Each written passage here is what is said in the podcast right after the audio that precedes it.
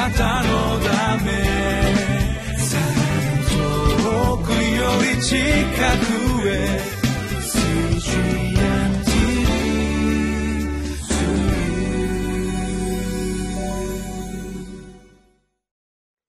こんにちは。岸田北聖書協会牧師の栗原澄人です。11月7日火曜日。タイトルは「正義と公義の実践は日常生活で捧げる礼拝」です。私たちが自分の罪に気づくのはいつでしょうか？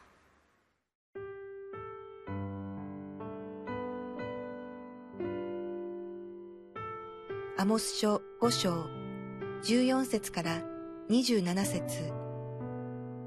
善を求めよ、悪を求めるな。そうすれば、あなた方は生き、あなた方が言うように、万軍の神、主が、あなた方と共におられよう。悪を憎み、善を愛し、門で正しい裁きをせよ。万軍の神、主は、もしや、ヨセフの残りのものを憐れまれるかもしれない。それゆえ、主なる万軍の神、主はこう仰せられる。すべての広場に嘆きが起こり、すべての通りで人々は、ああ、ああと言い、農夫を呼んできて泣かせ、泣き方を知っている者たちを呼んできて嘆かせる。すべての葡萄畑に嘆きが起こる。それは私があなた方の中を通り過ぎるからだと主は仰せられる。ああ、主の日を待ち望む者。主の日はあなた方にとって一体何になる。それは闇であって光ではない。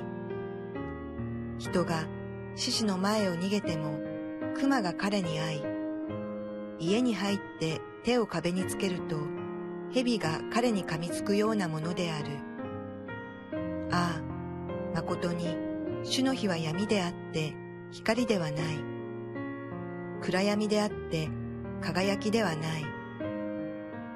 私はあなた方の祭りを憎み退ける。あなた方の清めの集会の時の香りも私は嗅ぎたくない。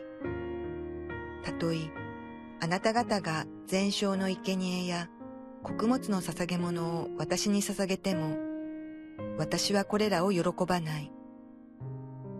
あなた方の肥えた家畜の和解の生贄も目もくれない。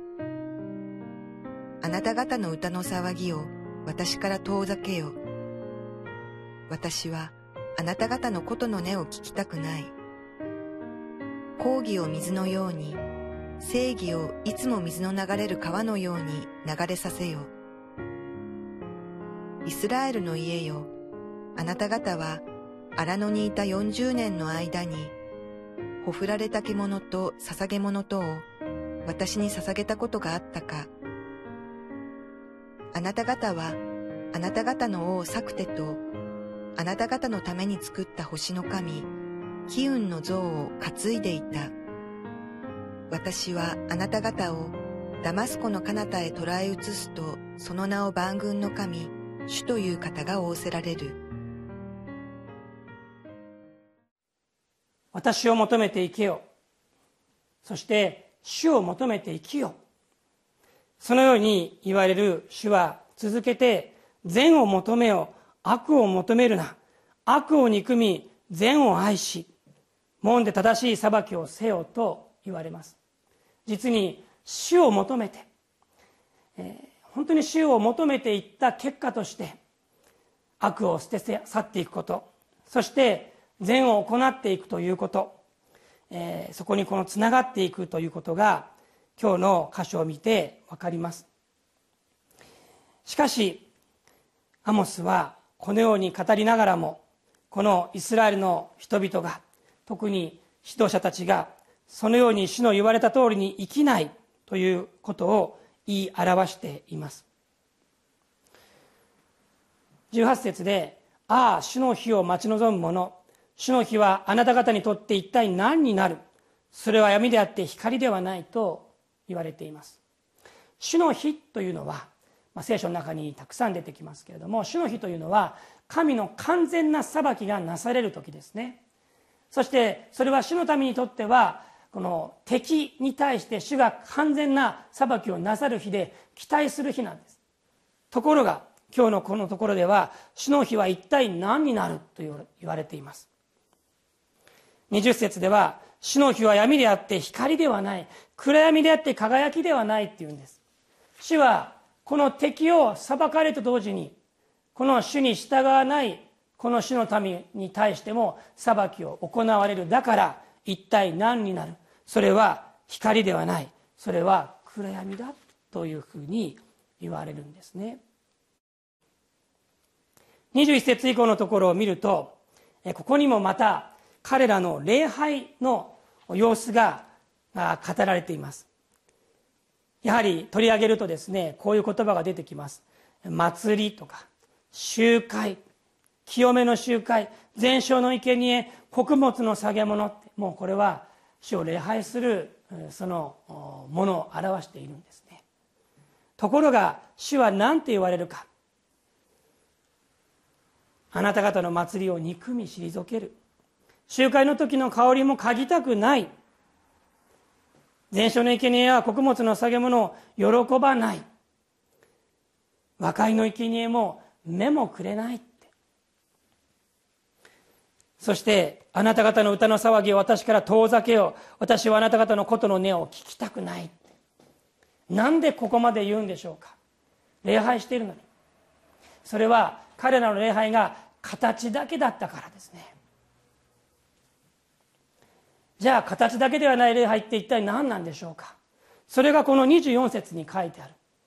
講義を水のように正義をいつも水の流れる川のように流れさせよそうです。公義正義。社会正義。このあなた方は本当に人々に対して主の前で正しいことを正しい裁きを行い正しい政治をしなさい。搾取するんじゃなくて助けていきなさい。それをしなければあなた方の礼拝は形だけだっていうふうに言われるんですよね、まあ、この命令がはっきりと語られているんです。でもその後25節を見てください。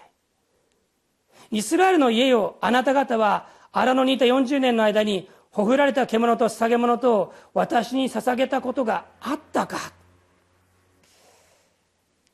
でこのさっきのですね講義を水のように正義をいつも水の流れる川のように流れさせようとこの今読んだこの25節まあ26節もそうですけどこの言葉どういう関係があるんでしょうか？どういうつながりがあるんでしょうか？だって抗議を正義を行えって言ったその後で何ですか？あなた方はあの荒野のイスラエルの荒野の40年の間で本当に死の前に捧げ物を誠実な礼拝を捧げたことがあったかって聞くんです。26節ではいや偶像を拝んでいたではないかっていうふうに言うんですね。この25節とあいや24節と25節のこのつながりその意味って一体何か？それは彼らがこのイスラエルの指導者たちが抗議を正義をやろうとしたとしてもそこには無理があるということなんです。それこそ形だけなんです。抗議を正義を。そうか。そうじゃあ形だけ人々に優しくしよう、ね、正しいことをしようというふうにやったとしてもそれは本当に内実が伴わないものなんだ。いやむしろ心の中にあるものは偶像礼拝じゃないか。本当に死の前に正しい礼拝を捧げることがないではないかと言っているんですよね。私たちがえ自分の罪に気づく時ってどんな時でしょうか？聖書を読んでねこう書いてあってああこういうふうに書いてあってあこれは難しいな。これ私できないな。あ私は罪人だ、まあ、そういうふうに考える時もあるかもしれません。でも自分の罪に気づくもっと良い方法があります。良い方法っていう言い方がいいかわからないんですけれどもそれは何かっていうと書いてあることをやるっていうことです。実際に自分でやってみるってことです。主の言われたことを本当に御言葉に書いてあることをやるんですよ。そしてやった時にできない。やってるんだけどあこれ嘘だなって。本当にやってないなっていうことに気が付く時にそれこそ自分の偽り自分の罪に気が付くんではないでしょうか。私の先輩の今はもう牧師になった方が信徒の時代だったんですけどもよく証でしていましたね。クリスチャンになる時の証でね。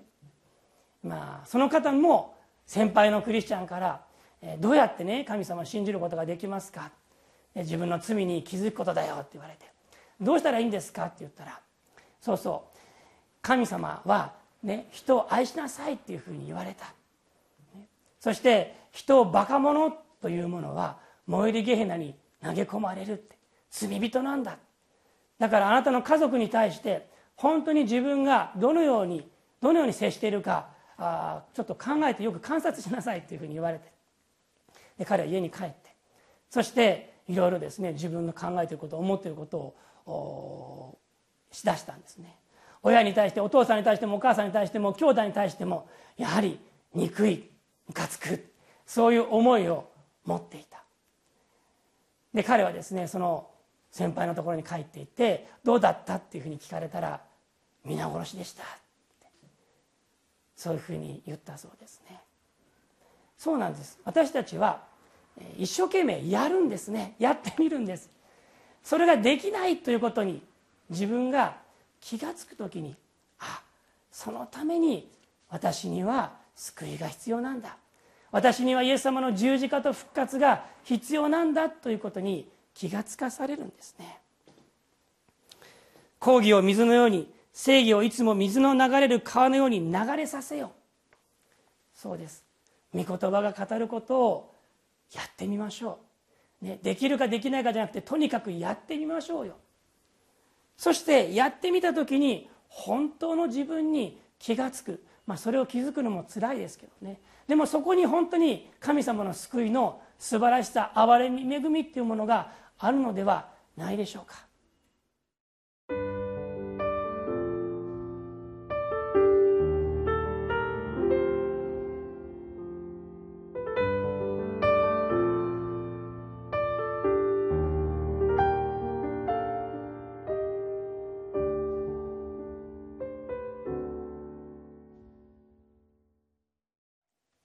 主を求めるということは求道者に限ったことではないと昨日お話ししました。